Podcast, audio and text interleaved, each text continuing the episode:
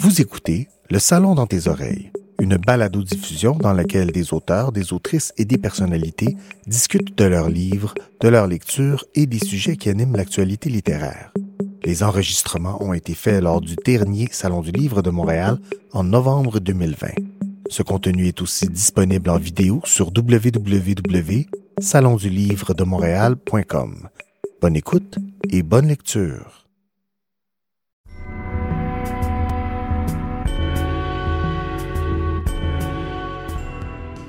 Bonjour, je me présente Amélie Boivin-Enfield. Bienvenue à cette édition toute virtuelle du Salon du Livre de Montréal en direct du Palais des Congrès. Et aujourd'hui, j'ai le grand bonheur de m'entretenir avec Marc Hervieux. Marc a publié son premier ouvrage qui s'appelle Bon Vivant. Bonjour, Marc. Bonjour. Merci d'être là. Ben, un grand plaisir d'être là. Et j'invite les gens à clavarder dans la- le chat à côté de notre entrevue pour te poser des questions. C'est vrai? Puisqu'à la fin, il y aura une période de cinq minutes. Oh là là. Des belles questions, là. Pas trop de. Et Marc, j'ai un peu envie de te présenter. Il y a peut-être des gens qui te connaissent pas. Ça me Ben oui, surprendrait, bien mais je sûr, vais le faire quand j'espère. même. J'espère qu'il y a plein de gens qui me connaissent pas et qui vont me connaître. Alors, depuis 2009, tu as enregistré 10 albums classiques et pop, couronnés par des disques d'or et des Félix.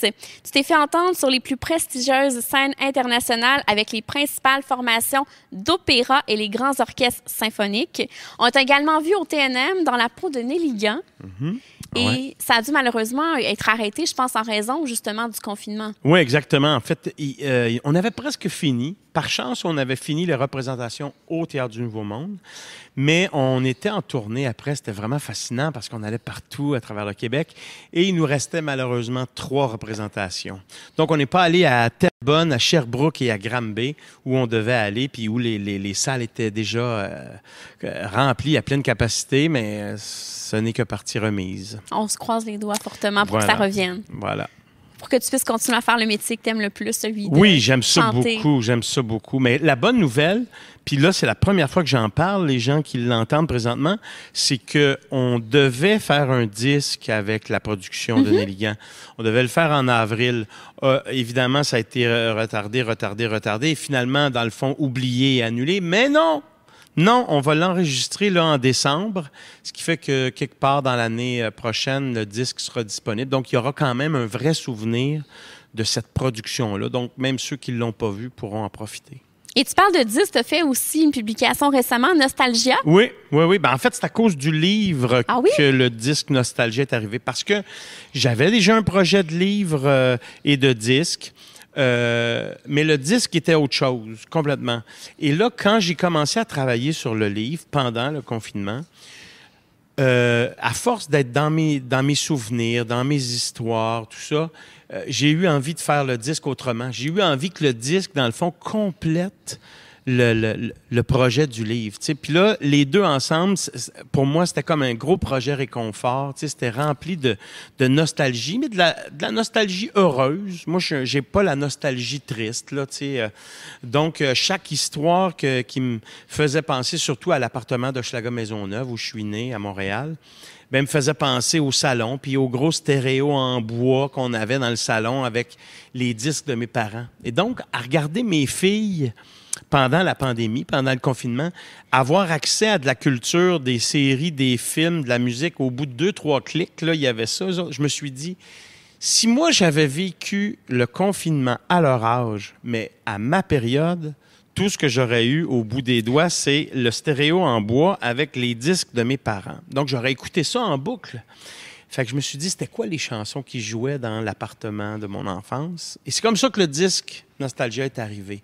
C'est comme les 14 chansons qui, en tout cas, à mon souvenir à moi, sont les chansons qui ont le plus joué chez nous quand j'étais enfant. Et Bon Vivant, ça s'est écrit pendant le confinement. Complètement. C'est ton éditrice Louise qui Ouais. t'a contacté parce que toi, au préalable, tu lui en avais parlé il y a quelques années. Oui, oui, Et tu ah. n'avais pas le temps de le faire. Là. Hey, au moins trois, je pense que c'est quatre ans. Je suis gêné de dire quatre ans, je vais dire trois, mais en tout cas, euh, j'avais été voir donc Louise Loisel chez Flammarion. Euh, je lui avais fait part de mon idée parce que je me voyais pas faire un livre de cuisine, je me voyais pas faire une biographie. J'avais eu des demandes pour les deux trucs de ce genre-là. Je me voyais plus faire un livre euh, euh, qui, parlerait de mes trois passions, c'est-à-dire donc euh, raconter des histoires. Moi, j'aime bien compter des histoires. Je parle trop. Donc, ces histoires-là amèneraient à des, à des recettes, à de la bouffe, parce que j'aime ça beaucoup. Puis la bouffe amènerait aussi à des choix musicaux. Mais je voulais que ça soit comme dans le ton qu'on a là, présentement, comme quand on, dans vie, on jase avec quelqu'un puis qu'on raconte une histoire. Fait que moi, j'étais bien, bien, bien, bien, bien intimidé par ça. Et d'après moi, j'ai dit à chaque année à, à Louise, l'éditrice, j'y ai dit que j'avais pas le temps, mais d'après moi, c'est simplement parce que j'avais peur. Je suis pas mal sûr de ça. Là. Je- J'étais gêné de dire ça avant, mais là, je... Mais t'aimes ça, mais t'aimes ça quand même, relever des défis, faire des trucs Oui. que t'as jamais fait. Ouais, mais ça, c'était pas pareil parce que écrire, c'était quelque chose de, de, vraiment grand, je trouvais. Tu sais, parce que, euh, d'abord parce que je me livrais dans ces histoires-là, mais aussi euh, parce que je me rendais compte, après avoir proposé l'affaire, puis après qu'on m'ait dit oui, je me rendais compte que dans le fond, tout ce que j'écrivais, c'était de temps en temps euh, un statut de réseaux sociaux. Puis, tu sais, alors, est-ce que j'avais le talent, ou en tout cas le- les idées assez claires pour écrire pour vrai un livre? Là, dans ce cas-ci, c'est 20 histoires. Au bout de l'exercice, dans le fond, je me suis prouvé à moi-même, d'abord et avant tout, que je pouvais. J'en ai écrit trop, finalement. on, a, a coupé. Mais quand même, il y avait un vertige à, à, écrire ça, à m'installer. Euh, quand on m'a dit c'est 220, 230 pages, j'ai dit, écoutez, là, C'est trop. pas- non, non, mais je sais pas qu'est-ce que vous pensez que je vais pouvoir mettre là-dedans, là. Et quand, je- me souviens très bien la journée où Louise m'a dit non, mais Marc, tu as vraiment trop d'affaires, là, va falloir qu'on coupe. Je dis voyons donc, ça se peut pas, là, tu sais. C'était comme difficile à, à figurer, tu sais, puis j'avais, j'avais pas fait ce genre de, de projet-là. Mais euh, l'exercice qui me faisait tant peur, finalement, m'a, m'a plu euh, énormément. J'ai, vraiment aimé ça, m'installer. faut dire que j'étais chanceux, cet été, il faisait beau. Fait que euh, je me levais très tôt, je suis un lève très tôt. Euh, je m'installais tout de suite dehors et puis je commençais à écrire. Puis des fois, je me surprenais que rendu euh, en soirée, j'étais encore là. Puis j'avais fait ça toute la journée. Ce qui est Parce impressionnant, c'est que t'as fait ça dans un court laps de Ouais. temps. C'est fou, là. Moi, c'est, c'est, c'est sur ben, la préparation. En fait, le livre là, de A à Z, on peut dire que c'est juin, juillet, août, septembre, octobre. C'est cinq mois. Incluant l'impression, euh, la reliure, toute, là. Euh, c'est, cinq mois.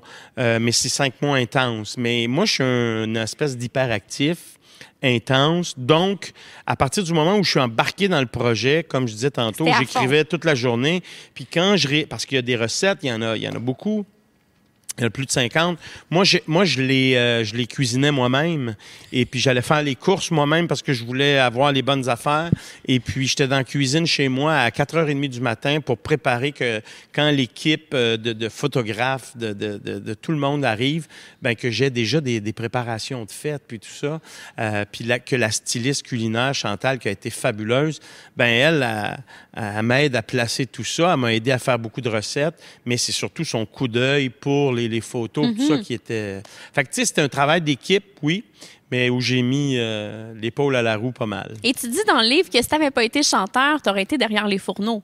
Ouais, je sais pas si ça aurait, ça aurait été de, de, de cuisinier ou boulanger ou pâtissier, mais c'est sûr que j'aurais probablement fait, euh, fait euh, la cuisine. euh, c'est sûr, c'est sûr, sur sûr. J'ai travaillé, quand j'étais au conservatoire, j'ai travaillé en restauration, j'ai travaillé en, traiteur, j'ai travaillé, c'est un, monde. Et j'ai été, on va le dire comme ça, cuisinier, cook dans une base de plein air.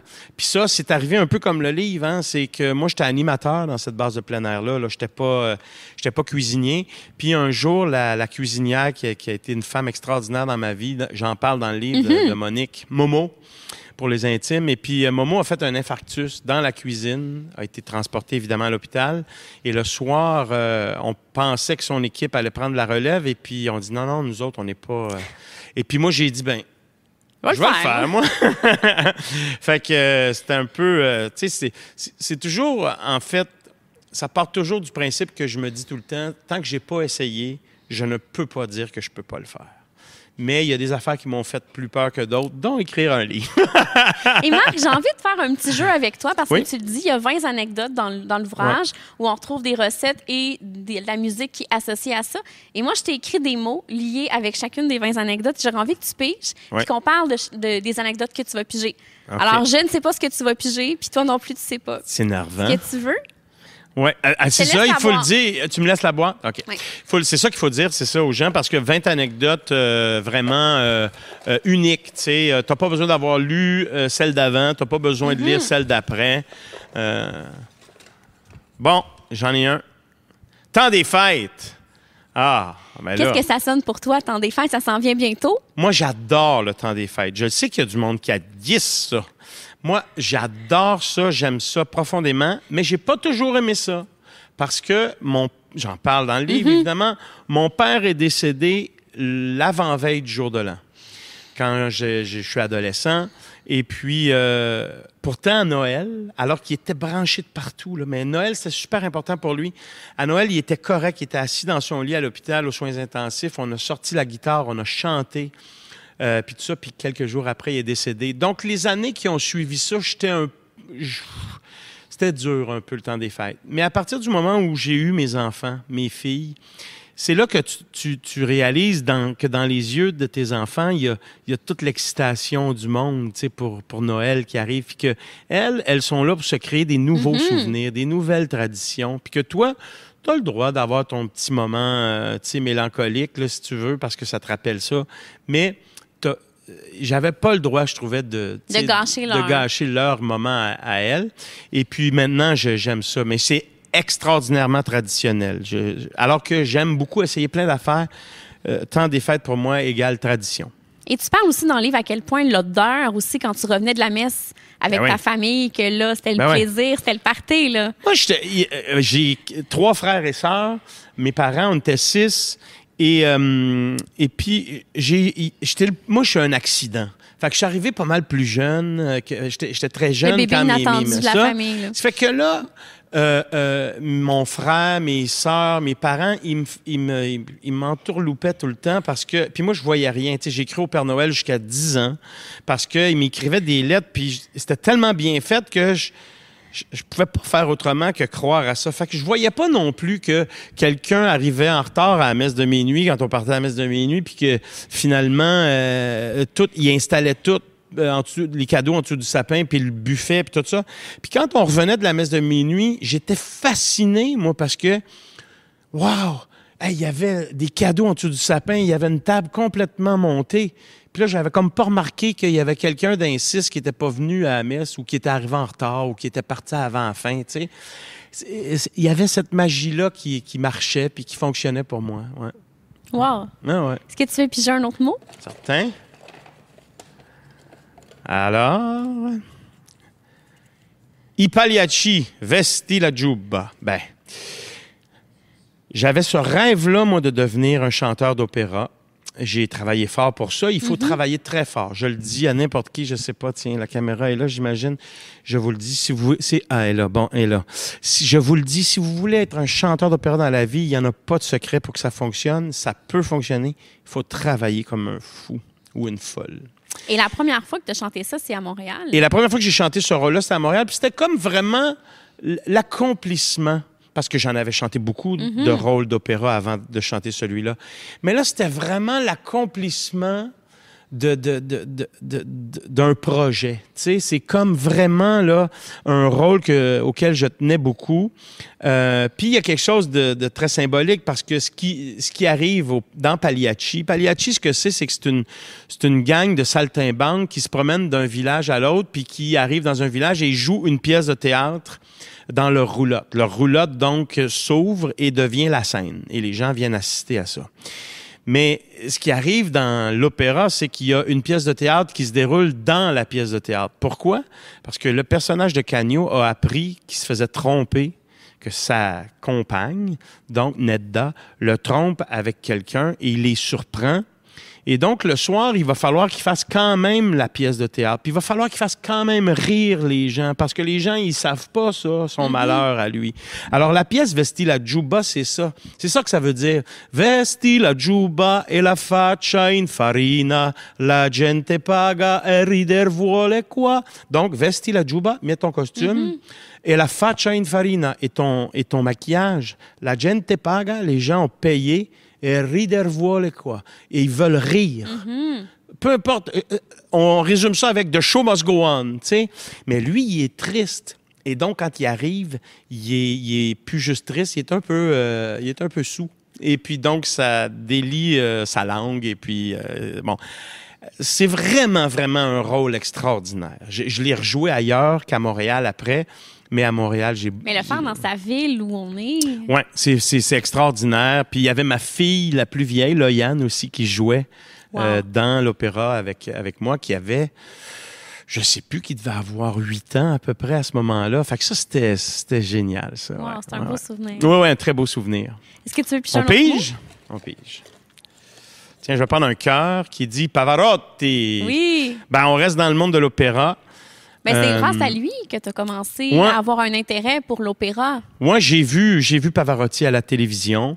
Euh, je l'ai entendu évidemment sur disque. Puis là, je me disais, wow, quel, euh, quel incroyable chanteur, quelle voix exceptionnelle. Évidemment, il y avait eu un cadeau de la vie, d'avoir le thème qu'il avait, mais comme n'importe qui d'autre, il avait aussi beaucoup travaillé. Et à un moment donné, j'étais en répétition pour la Traviata à l'Opéra de Montréal. Et j'ai su qu'il allait être dans la salle de répétition voisine à la Place des Arts. Et à la pause, je suis allé voir par la petite fenêtre et je l'ai vu. J'ai sondé la porte, elle était débarrée, je suis rentré, puis je suis allé jusqu'à côté de lui, même plus proche qu'on est là présentement. Et j'ai pu euh, lui parler. Il, a chanté le reste de sa répétition. Je suis resté à côté de lui. C'était vraiment un moment extraordinaire. Et moi, ce qui m'a fasciné, c'est qu'il t'a dit Regarde-moi. Ouais. Au lieu de me dire, écoute-moi, il m'a dit. Puis ça, ça peut être un peu ésotérique quand on y pense, puis qu'on connaît pas tant la voix. Mais c'est vrai qu'à un moment donné, on connaît tellement bien la voix quand on l'étudie comme il faut là, que ça devient. euh, que ça devient, c'est comme si on la voyait sortir. Fait que je peux voir où est placée chez quelqu'un puis tout ça. Et lui, donc, il me disait ça parce qu'il n'y a rien de mieux que de savoir exactement où est placée la voix pour juger si c'est à la bonne place ou non, si on fait la bonne affaire ou non. Wow, c'est Ouais. fascinant.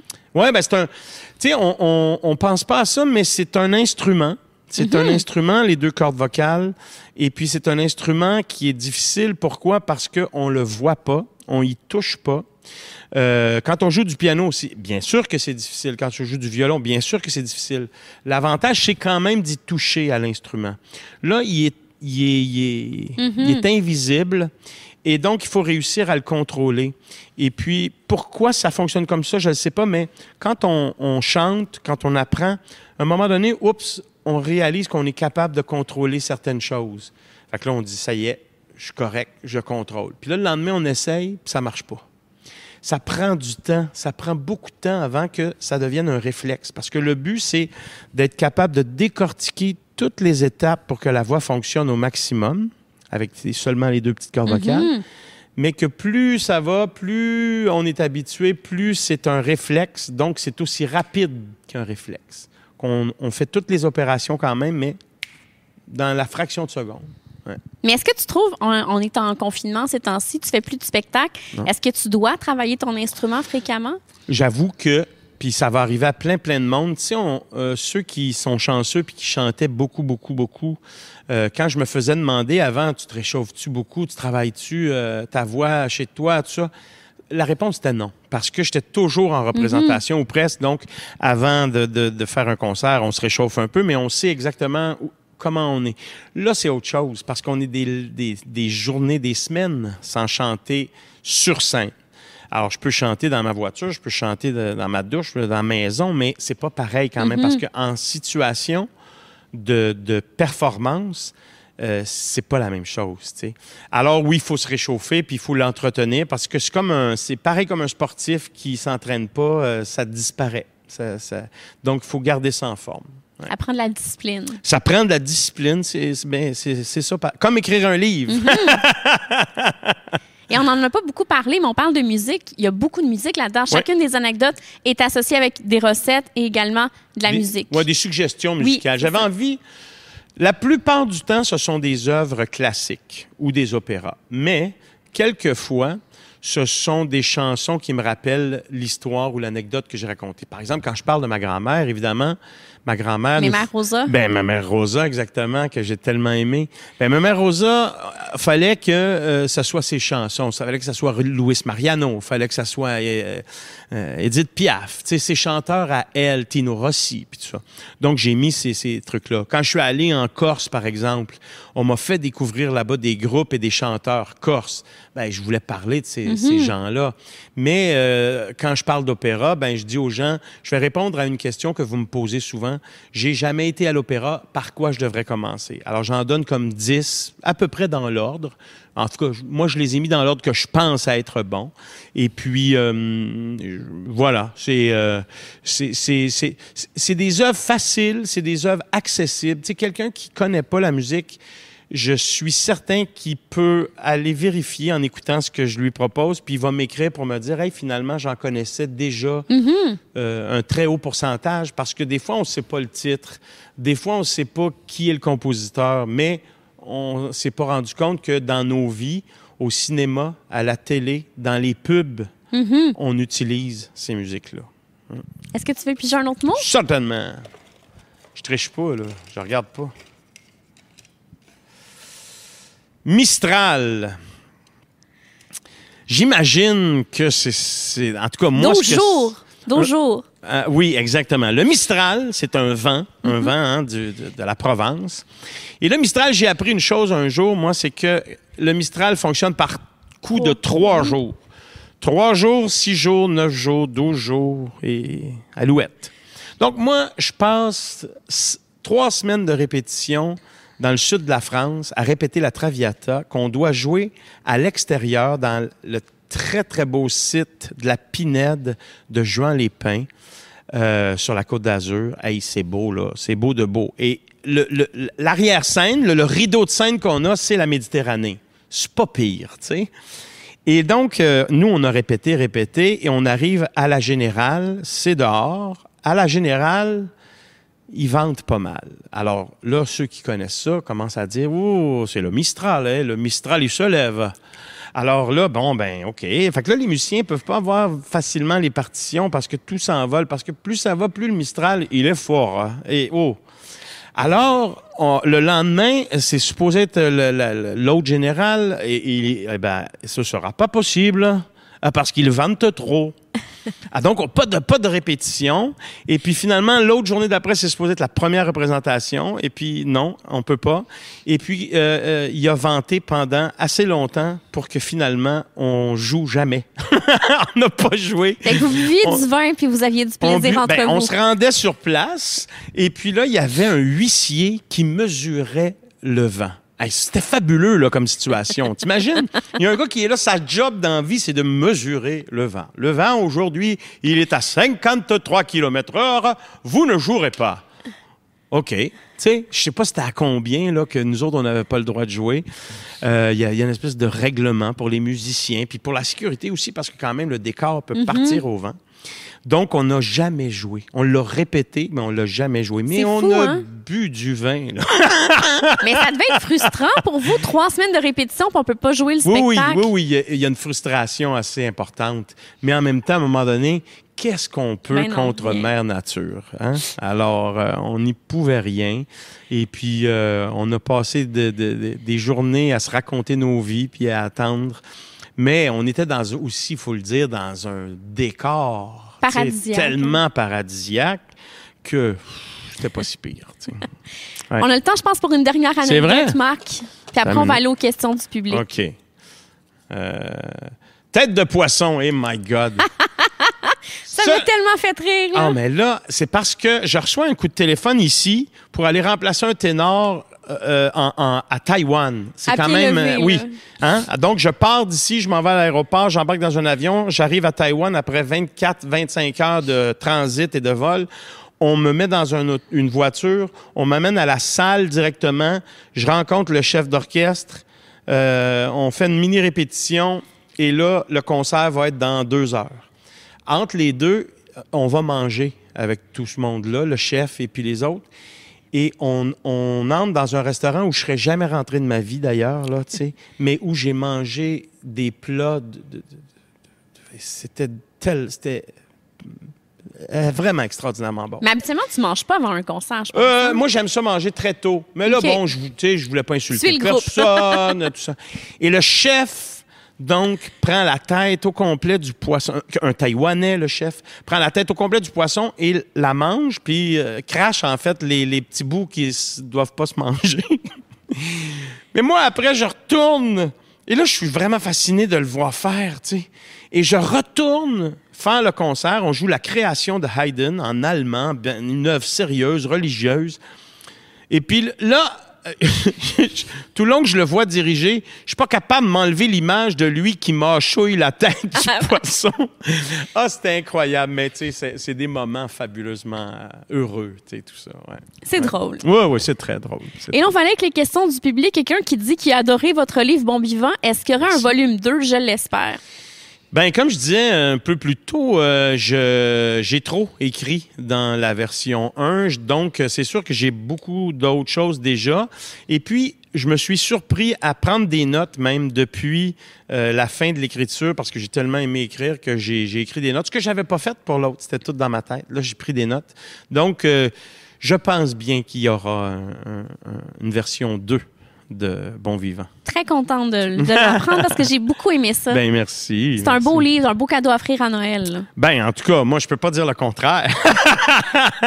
Non, mais je pense que ça va p- plaire à un public Ouais. qui est vraiment vaste. Oui, je pense aussi. Je pense aussi. Tu sais, c'est un- c'est euh, c'est définitivement euh, euh, quelqu'un qui, qui a vécu ces souvenirs-là, donc qui est un peu plus âgé, euh, mais aussi quelqu'un qui a envie de se, se- se plonger dans ces, euh, ces histoires-là sans les avoir nécessairement vécues. Mhm. Ben, il va y trouver son compte aussi. Puis avec le confinement, on a envie de cuisiner. En tout cas, moi, j'ai plus cuisiné pendant le confinement Ouais. et c'est des recettes qui sont réconfortantes. Oui, ben là, c'est sûr. C'est sûr, c'est moi. C'est comme ça. Il y a quelqu'un qui me demandait récemment, parce que j'ai perdu du poids, si le livre, c'était les recettes de mon, de mon, de, de- de ma perte de poids. J'ai dit non, vraiment pas. Si vous faites que les recettes qui sont dans mon livre, c'est pas maigrir qui va vous arriver, c'est engraisser. Parce que c'est toute une espèce de comfort food, là, comme on dit. Ouais. Ouais, ouais. Et tu parles justement du fait que tu as maigri. Le 2 janvier 2020, tu avais écrit que tu prenais une résolution. Cette année, tu allais faire ton propre pain et tu as pu le faire. J'avais dit ça. J'avais dit, hey, comme les résolutions, je les tiens jamais. Cette année, ce que je vais faire, je vais, je vais essayer de faire mon pain le plus souvent possible. Je pensais jamais dire aussi euh, vrai. Euh, c'est la première fois de ma vie que je tiens une résolution. Euh, parce que effectivement, quand est arrivé, mais ce que ça m'a permis le confinement et le fait que tout à coup il y avait plus de, de, de levure nulle part, tout ça, ça m'a permis de pousser mon affaire plus loin, puis d'apprendre réellement à faire mon levain, à entretenir le levain, euh, à faire des tests en ayant trois, quatre, cinq levains différents dans mon armoire, à, à, à- à toutes sortes de farines différentes pour voir laquelle réagit le mieux, le plus rapidement, le, le plus fortement, tout ça. C'est bien, tu as Euh, fait les tests, puis maintenant on ouais. peut utiliser tes, tes bons trucs. C'est ça, exactement, exactement, ouais. On va y aller avec une autre question. Crois-tu que ta cuisine est influencée par ton opéra et vice-versa? Y a-t-il des qualités communes à ces deux pratiques? Euh, je dirais que ce qui, a, ce qui peut se, se, se, se, rapprocher des deux, c'est que c'est- on n'a pas souvent cette image-là des chanteurs d'opéra, mais bon vivant, là, c'est à peu près tous les chanteurs d'opéra que je connais. Ah oui? Euh, euh, tu sais, c'est des gens qui vraiment, vraiment, vraiment. euh, tu sais, nous, on vit toujours dans nos valises. On arrive dans une ville, on rencontre des gens. Des fois, plus on a d'expérience, évidemment, plus on revoit des gens qu'on connaît déjà. Mais majoritairement, donc, on, on- on devient amis très rapidement avec des gens. Et une des façons de créer des liens, c'est souvent, après les répétitions, de se retrouver dans Mhm. l'appartement d'un ou de l'autre qu'on a dans cette ville-là, puis de cuisiner, puis de mettre un gros plat en plein milieu de la, de la table, et puis de piger dedans. Et ça, euh, ça, ça fait, ça fait une grosse différence sur, euh, sur ce que nous, on, est en tournée, parce que sinon, c'est très dur. C'est très, très dur, la vie de tournée. Mhm. Euh, quand tu es sans arrêt dans tes valises, c'est très dur. C'est bien d'avoir des gens avec qui partager un peu. là. Alors, euh, euh, un jour, je ferai. Peut-être dans le tome 2, il y aura un- un- un- une partie avec des recettes tirées réellement de certains opéras. Ben, merci beaucoup, Marc, d'avoir Ben, été ça me avec fait nous. plaisir. Merci Vraiment. à vous à la maison et je vous invite à vous procurer le, livre de Marc Bon Vivant sur le site leslibraires.ca et reste à l'écoute. À compter de 16h30 tout à l'heure, il y aura un entretien avec Véronique Bouchard animé par Catherine Mercier de la Semaine verte. Merci à vous. Merci Marc. Veux-tu dire un dernier mot aux gens Eh ben, avec nous? écoute, vraiment, euh, ben, tiens, je vais m'adresser réellement à vous là, pour vous dire merci parce que vous êtes nombreux à m'écrire euh, des mots. Vous êtes vraiment fabuleux. Je vous lis. Euh, je vous réponds le plus possible. Des fois, euh, c'est pas simple, mais en tout cas, merci beaucoup. Passez un très beau temps des fêtes. Je vous embrasse. Et puis, euh, voilà. Euh, hey, si vous faites mes recettes, envoyez-moi des photos. On peut te rejoindre où? Ah, c'est facile. Réseaux sociaux, donc, euh, soit euh, Facebook, Marc Hervieux Artiste, Instagram, Hervieux Ténor. euh, enfin, je suis facile à trouver. Euh, et puis, vous allez pouvoir... euh, Puis c'est le fun parce que là, je- de plus en plus de gens m'envoient des photos de mes recettes. Ça, je m'attendais pas à ça. merci. Merci à vous.